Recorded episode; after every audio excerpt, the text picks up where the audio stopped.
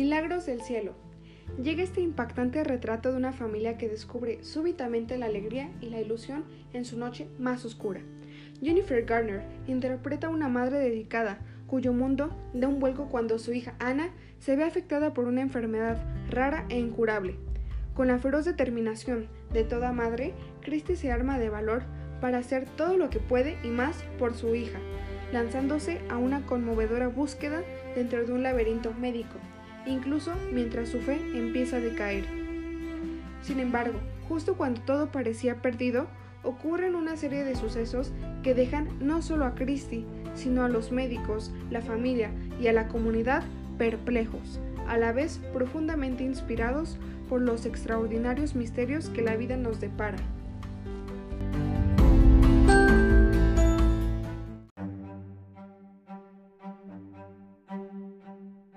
El cielo sí existe. Todd Burpo es un empresario y bombero voluntario de una pequeña ciudad que lucha por salir a flote en un año difícil para su familia.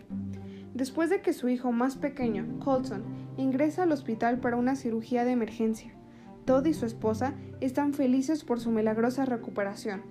Sin embargo, no están preparados para lo que ocurre después. Colson narra que fue a un maravilloso viaje al cielo y luego regresó. Debido a que Colton cuenta inocentemente a sus padres detalles de cosas que no podría saber de forma alguna, Todd se encuentra a sí mismo debatiéndose contra un muro de misterio y duda, hasta que supera eso para redescubrir la fe, el asombro y la fuerza de voluntad.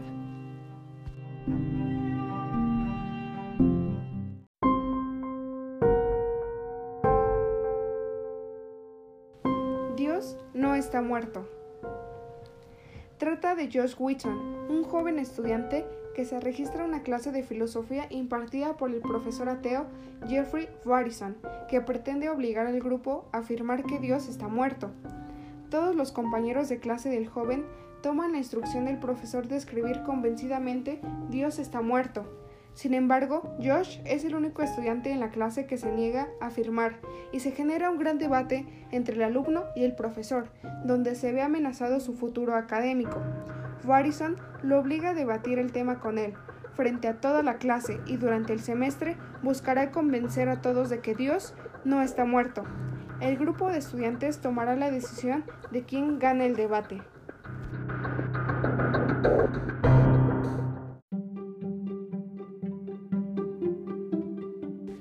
La historia de Dios. El famoso actor de Hollywood conduce un programa para Nat Geo, explorando el mundo en busca del origen de la fe. A los 78 años de edad, y luego de una vasta y exitosa carrera cinematográfica, el actor Morgan Freeman es un raro caso de longevidad y vigencia, tanto así que es admirado profundamente por las nuevas generaciones. La historia de Dios pretende encontrar precisamente a Dios con las preguntas de base ¿quién es? ¿De dónde vino? ¿Por qué existe el mal? Se trata de un programa de seis episodios de una hora donde se recorre el mundo para narrar el sentido, el origen y el misterio de las religiones. La serie busca comprender cómo evolucionó la religión durante la historia de la civilización y de qué manera la religión determinó a su vez la evolución de la sociedad.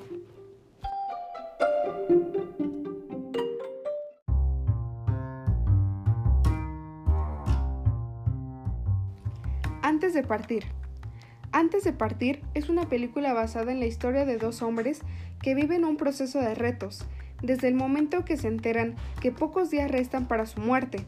Estos dos hombres se conocen en la habitación de una clínica donde les es diagnosticada una enfermedad mortal.